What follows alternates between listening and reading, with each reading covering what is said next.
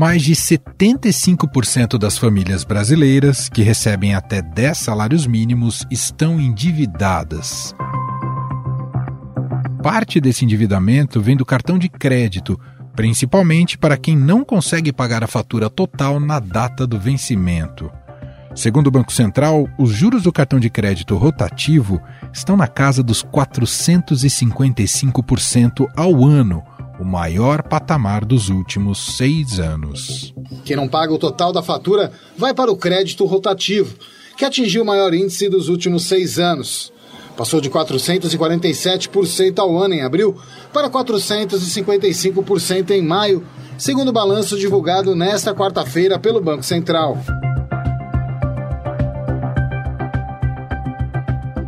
No Brasil, essa é a linha de crédito mais cara do mercado e, por isso, deve ser evitada. Esses juros de 455% incide também quem utiliza a categoria empréstimo pelo cartão de crédito, como, por exemplo, quem paga o mínimo da fatura. Essas concessões de empréstimos já haviam batido recorde em 2022. O rotativo é um risco para o orçamento das famílias, mas economistas explicam que a alta nas tarifas tem várias explicações. Primeiro, o Banco Central mantém a taxa básica de juros, a Selic, num patamar elevado há muito tempo. E isso impacta também a inadimplência entre os que usam o cartão de crédito, que cresceu. O que leva os bancos a cobrar cada vez mais de todos para manter a lucratividade desse tipo de empréstimo. Com esses juros estratosféricos, a inadimplência do brasileiro no cartão de crédito rotativo e no parcelado atingiu o pico e se mantém em níveis recordes nos últimos meses. Segundo a Serasa Experian, em março e abril deste ano, mais de 50% das pessoas que utilizaram o rotativo estavam inadimplentes, essa é a maior taxa da série histórica mensal do calote, iniciada em março de 2011. Olha, ainda na economia, o indicador de inadimplência das empresas da Serasa Experian revelou que o número de devedores cresce e atinge 6 milhões e meio de companhias. Outro dado da Serasa Experian que confirma a explosão da inadimplência do cartão de crédito é que as dívidas com cartão e bancos responderam em maio de 2023 por 31,9% do número de créditos em atraso, a maior fatia desde o início da série mensal em janeiro de 2018.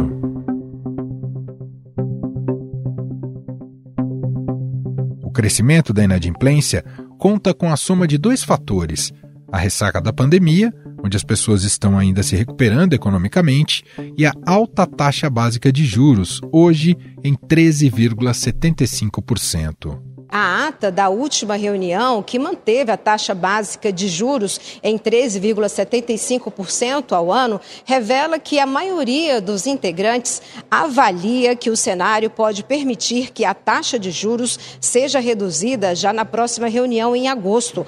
O ministro da Fazenda, Fernando Haddad, elogiou essa sinalização e disse que a política econômica está no caminho certo.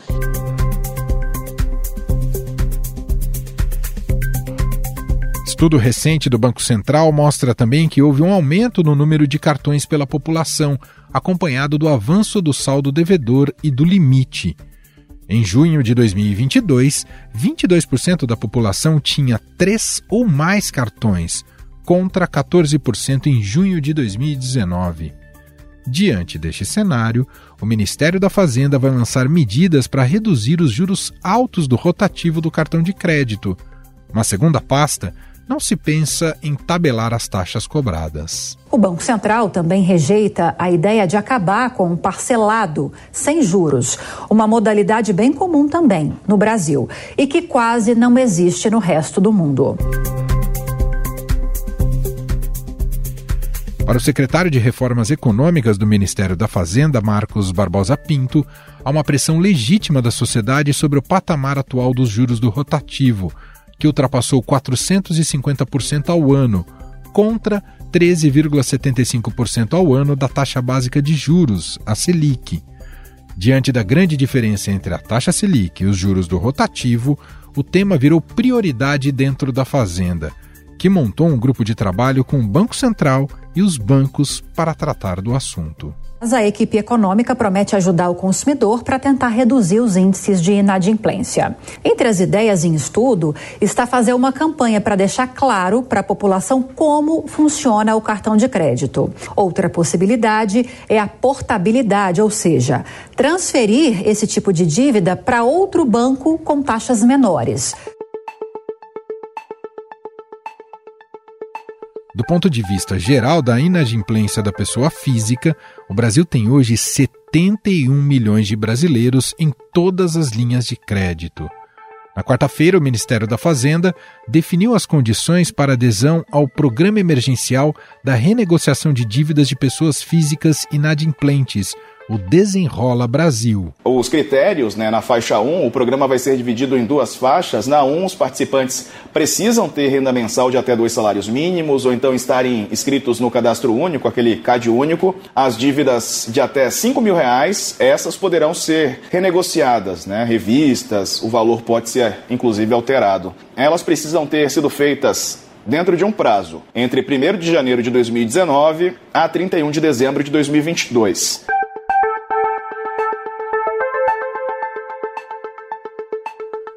Afinal, como conter os juros abusivos do cartão de crédito? Quais ações teriam impacto para diminuir a inadimplência no Brasil? Sobre estes temas, nós vamos conversar agora com Luiz Rabi, economista da Serasa Experian.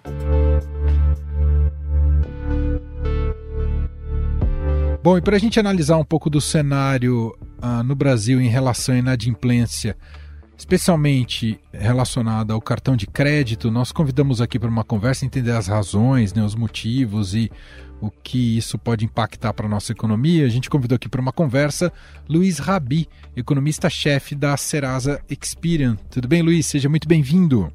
Olá, tudo bem? Como é que vai? Tudo certo.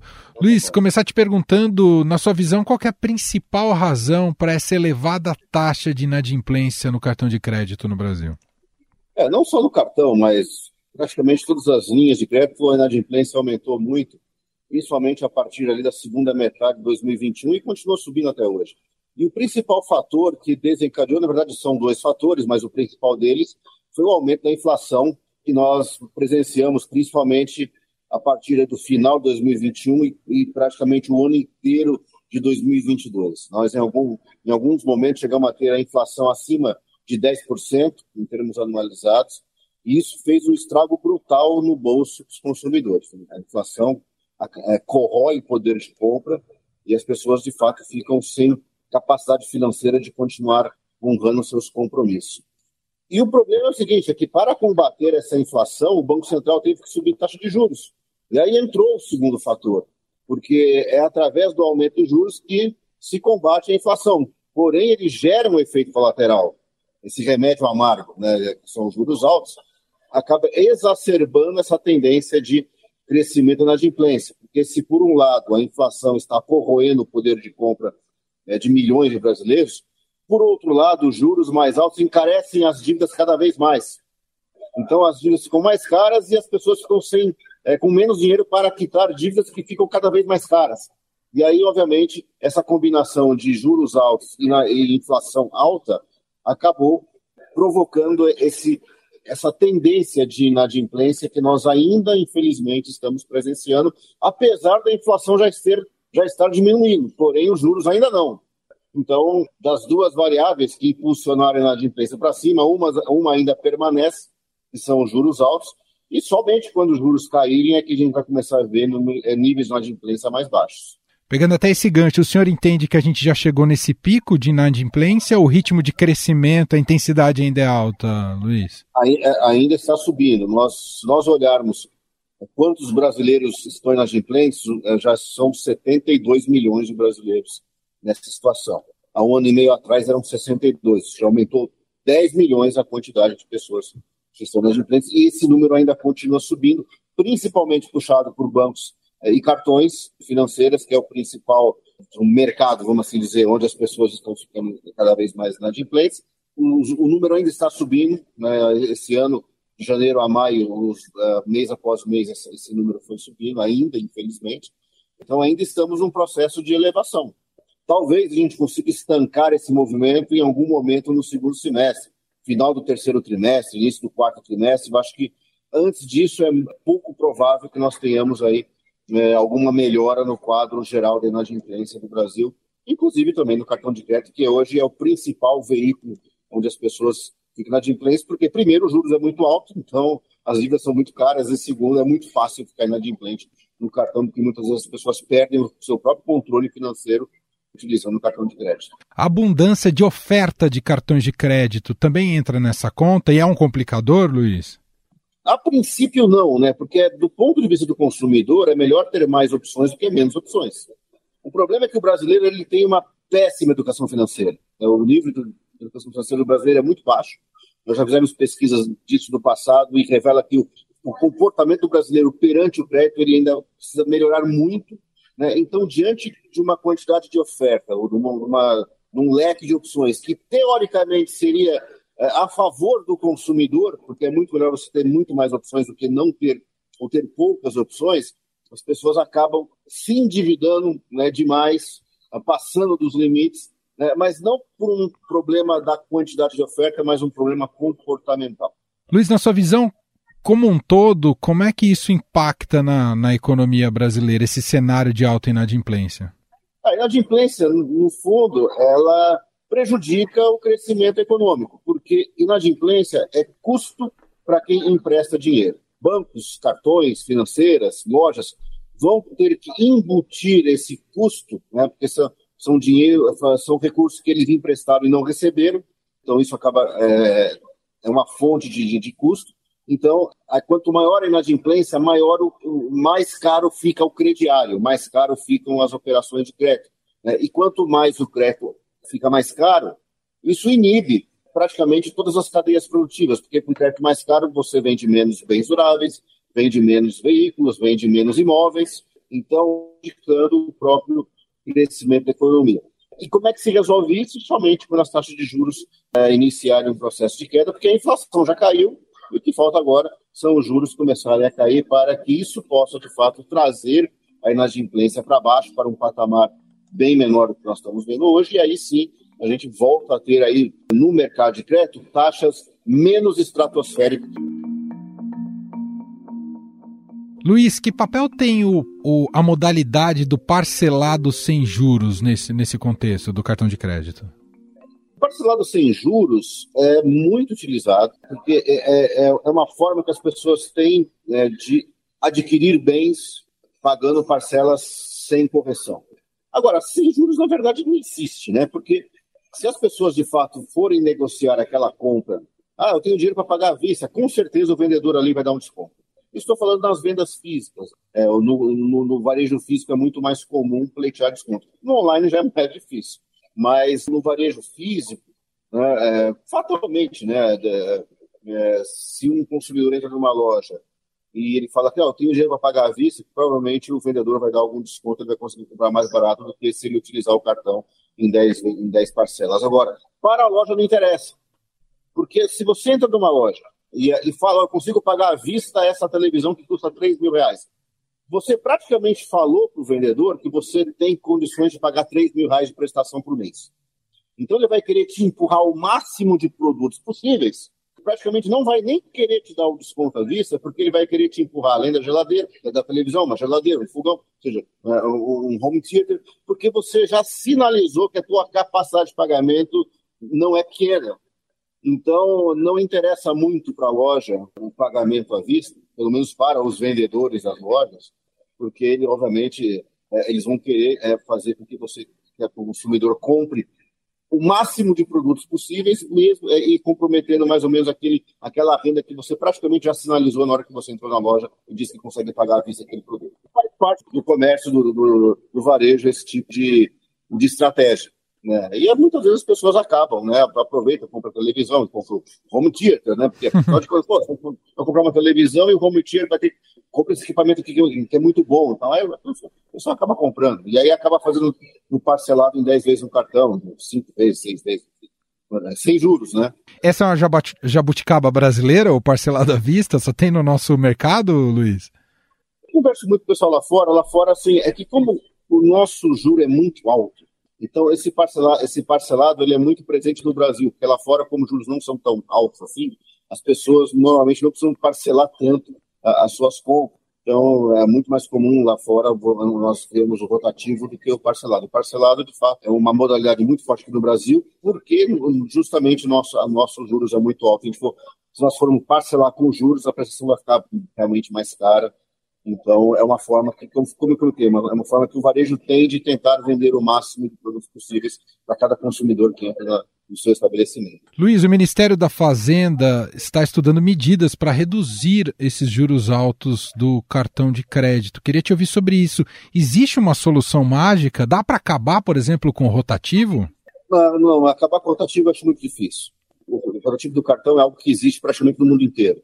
As pessoas usam o cartão de crédito, pagam ah, aquela muitas vezes o, o valor mínimo da fatura e acaba financiando o saldo devedor. Isso é algo que é praticamente presente. E, e aquilo que eu comentei, né, do ponto de vista do consumidor, mesmo que a opção seja ruim, é melhor você ter uma opção ruim do que não ter opção. Muitas vezes as pessoas precisam usar o rotativo porque naquele mês é algum problema, enfim, enfrentou algum tipo de, de, de, adversidade, sei lá, teve algum falecimento na família, alguma doença, e naquele mês a pessoa precisou, é, é, não, não conseguiu pagar a fatura integral, teve que pagar o mínimo, e, e o saldo foi positivo. Então é melhor existir essa opção do que não existir essa opção. Agora, de fato, o que precisa realmente ser reduzido são os juros. Agora, a redução da taxa de juros né, passa por uma série de, de elementos que não são de fácil solução. Se fosse fácil, já teria caído. Né? Afinal de contas, a gente está vendo que os juros são altos porque não é fácil resolver esse problema. Um deles é a inadimplência, né? a inadimplência batendo recorde, então isso, obviamente, como estava comentando, os bancos acabam colocando isso como custo e os juros aumentam, mesmo que o Banco Central não esteja mais subindo a taxa Selic, os juros ainda continuam subindo. Né? Já faz mais de seis meses que o Banco Central aumenta a Selic, mas os juros do mercado continuam subindo, porque a inadimplência continua subindo. Então, reduzir a inadimplência é um, é, é, é um elemento fundamental para que é, os juros possam cair não só no cartão, mas em qualquer outra é, linha de crédito. Desconcentração do mercado de crédito é outro elemento. O mercado de crédito brasileiro é ainda muito concentrado nos grandes bancos. Já melhorou bastante, principalmente com o ingresso das fintechs e outros bancos digitais, mas ainda é um mercado muito concentrado. A competição ela é, ela é muito fraca. Então, é, é, aumentar, ou seja, medidas que contribuam para aumento da concorrência dentro do sistema financeiro é outra, é outra iniciativa que, de fato, pode ter um impacto positivo na redução dos juros para o consumidor. Então, assim, agora, tudo isso, não, nada disso é fácil. Né? E, e, mesmo é, leva tempo né, para que essas medidas como essas, essa introdução da adimplência, aumento de concorrência, leva tempo para que possa, de fato, fazer um efeito no mercado. Infelizmente, vamos continuar convivendo com juros altos no cartão durante um bom tempo, antes que redução da inadimplência e aumento de competição possa trazer é, esses juros para níveis mais civilizados. E como é que o senhor avalia o mecanismo da portabilidade? Ele melhora esse cenário? É uma, exatamente, porque é uma forma de se aumentar a competição. Né? Na, medida que existem mecanismos que façam com que as pessoas possam escolher com mais facilidade ou com menos custo quem vai ser o seu financiador, que cartão eu vou utilizar, é, são medidas que atuam justamente na, na diminuição da concentração do mercado de crédito brasileiro. Nos outros países, os mercados de crédito bancário são muito mais pulverizados. Você pega os Estados Unidos, tem mais de 5 mil bancos lá nos Estados Unidos. Então, assim, é um mercado. É, você tem bancos lá que são municipais, só existe naquele município. É um mercado onde a concorrência é muito grande. Então, isso ajuda né, o consumidor a ter mais opções, ajuda a, o consumidor a ter mais poder de decisão é, é, e não ficar na mão de quadro de meia dúzia de grandes bancos, por exemplo. Então, portabilidade também, né, são medidas como essa que atuam na direção da desconcentração do mercado de crédito brasileiro. Para a gente fechar, Luiz, preciso te ouvir também sobre o Desenrola, programa que o governo acabou de lançar as regras. Ele também chega em boa hora? Chega, né? Porque, bom, primeiro, nós apoiamos, né, nós como Serasa Experian, apoiamos todas as iniciativas que visem aí a melhorar a condição financeira do consumidor, principalmente através da renegociação das suas dívidas, que é hoje é o principal mecanismo pelo qual as pessoas conseguem sair da inadimplência. Né. Hoje, uma pessoa inadimplente deve para, em média, quatro credores diferentes. É muito difícil uma pessoa sair pagando à vista a todo mundo, porque mesmo se conseguisse pagar à vista, não, não teria ficado inadimplente. Então, a renegociação é o caminho mais fácil para as pessoas saírem da inadimplência. O Desenrola é uma plataforma, parece que vai ser uma plataforma, nós não sabemos exatamente como vai funcionar ainda, mas é uma iniciativa, né, pelo menos por parte do governo, para justamente fazer com que dívidas possam ser renegociadas é, com mais facilidade. Então, isso, obviamente, ajuda, é, digamos, a, a estancar esse, esse, essa tendência de inadimplência. Agora, o que vai, de fato, é, melhorar a situação da inadimplência ou diminuir é justamente a reversão das condições macroeconômicas que quiseram ela subir. É justamente a inflação e os juros altos. Então, pode, você pode fazer mil desenrolas daqui a, a eternidade. se o juro não cair, se a inflação não cair, a situação é, não se resolve, porque os fatores que estão pesando ou que pesaram, que impulsionaram a inadimplência, foram justamente esses dois. Desenrola ajuda? Ajuda, mas ele, ele não é suficiente. Né? Os juros caindo é, de fato, algo necessário e suficiente, assim mesmo como a inflação. E o país voltar a crescer. Afinal de contas, é, inflação corrói a renda. É, juros também prejudica a, a, capacidade financeira do brasileiro. Agora, é, crescimento econômico e emprego gera renda.